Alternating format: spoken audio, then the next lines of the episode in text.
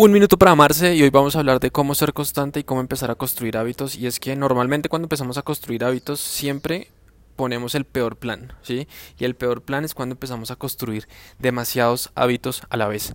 Em, ¿Qué quiere decir esto? Normalmente cuando empezamos a, a, hacer este proceso decimos como no, yo quiero entonces hacer ejercicio, ir al gimnasio, quiero leer, quiero comer saludable, quiero vender más, quiero ser más productivo y realmente es bonito ver porque desde diferentes perspectivas nosotros como seres humanos queremos, digamos que, abarcar y mejorar en diferentes áreas, digamos que de nuestra vida, pero realmente ese es un plan que es poco factible de cumplir de manera constante, porque puedes empezar una semana, pero después de la siguiente semana empiezas a fallar y después empiezas a fallar más y fallar más y fallar más y realmente terminas es dejando todo a un lado, ¿cierto?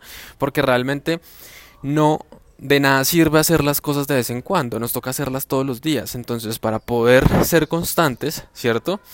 Debemos empezar con un plan sencillo, ¿sí? Un plan que sea fácil de realizar. Entonces, no empieces con muchos hábitos, sino empieza con uno. Empieza a escribir tus metas todos los días, empieza a agradecer todos los días, empieza a leer un poquito todos los días y hazlo hoy, mañana, pasado mañana, sábado, domingo, festivo y a medida que va pasando el tiempo, simplemente tu fuerza de voluntad crece y ya va a ser demasiado fácil empezar a agregar más y más y más hábitos. Es, es una bolita de nieve que, que, empieza solo con un hábito y después termina con muchos, muchos, muchos, muchos hábitos más que realmente cambian, eh, digamos que tu vida. Entonces te animo, te animo a que empieces de manera sencilla, de manera simple, ¿sí? El poder de lo simple realmente trae cambios.